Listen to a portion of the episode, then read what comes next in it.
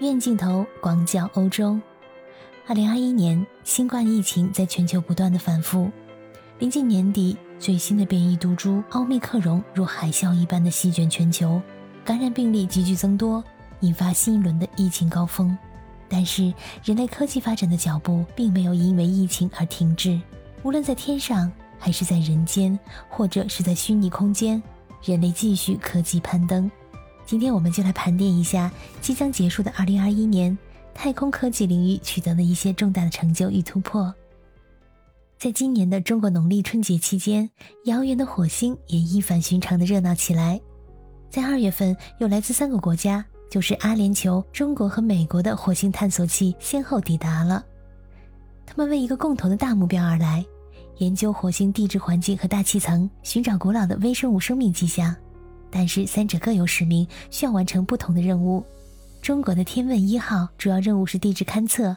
用雷达透视几千米深的地层，采集岩石、土壤等样本，绘制火星地质结构图，探测火星的磁场，由此解开火星磁场的演变历史。而美国的毅力号准备用两年的时间探寻火星生命迹象，并且测试火星低空飞行的条件和可能性。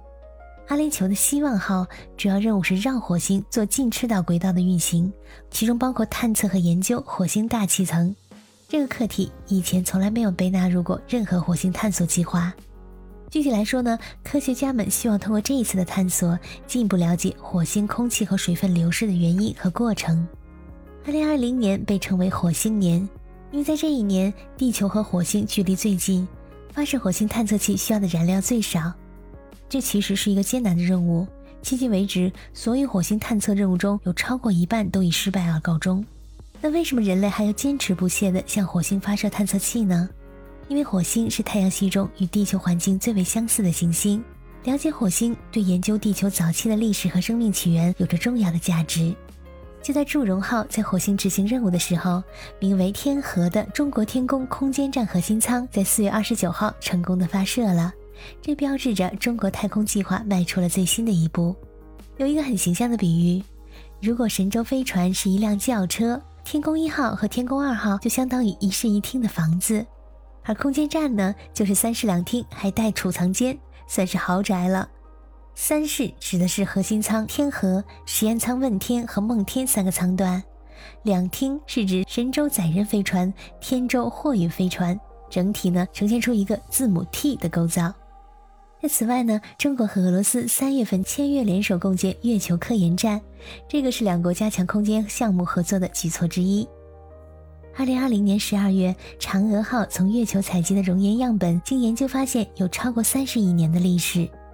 嫦娥、玉兔、鹊桥、天宫、天问、祝融等等，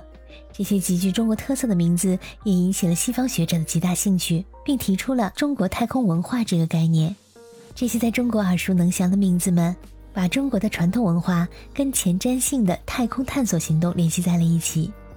除了表明这些科技成就是中国自主、自立、自创，另一层意思就是要表明，中国在象征未来的太空科技领域取得的成就，始终根植于中华文化和传统。而在刚刚过去的圣诞节，也发生了一件大事儿：十二月二十五号，哈勃望远镜的继任。詹姆斯·韦伯太空望远镜在经过数次的延期之后，终于发射升空了。它的任务是用影像来记录宇宙中第一颗发光的恒星。詹姆斯·韦伯太空望远镜以阿波罗登月的建筑师之一的名字来命名，是二十一世纪最宏大的科学探索之一。韦伯将接替哈勃望远镜，它是由美国、欧洲和加拿大航天机构联合研发，耗费了一百亿美元，功能呢比哈勃强一百倍。它使用的望远镜直径有六点五米，这个尺寸呢是有史以来送入太空最大的，在太空中打开足足需要两周的时间。主件的材料是由铍元素制造，并且镀上了四十八点二五克的金，它闪着金银色的光芒，银色是因为绝缘层，略显紫色的部分则是来自于为了增加反光而加入的硅元素。但是真正令你屏息的是它的尺寸，当它真正的进入太空轨道。展开之后的望远镜将大概会有一个网球场那么大，它能看到的最远星系预计将包括一些最早出现的星体。发射升空呢，只是一个新的开端，在未来的六个月还有一系列复杂的初始活动，它所处的位置呢，在距离地球约一百五十万公里的观测站轨道上。在前往这个地点的过程中，韦伯需要从发射时的折叠配置中解脱。展开的过程就像一只从蛹中出现的蝴蝶。二零二零年曾被人形容是商业化太空旅行的元年，但从二零二一年开始，太空有可能成为富豪们的最新游乐场。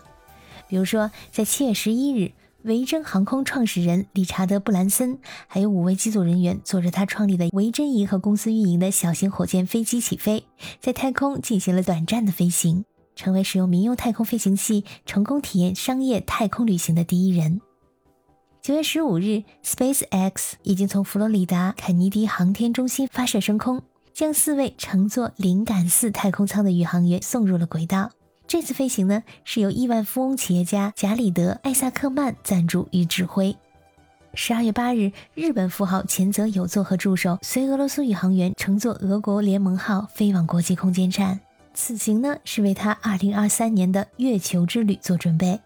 但是过去十多年来，登上国际空间站的第一批观光客，二零二三年的登月之旅将是人类首次民间付费绕月旅行。可以看到啊，二零二一年的太空不但不寂寞，而且热闹非凡。亲爱的小耳朵们，如果你们有任何想法和建议，欢迎你们在留言区里给我留言。感谢你的收听，我们下次再见。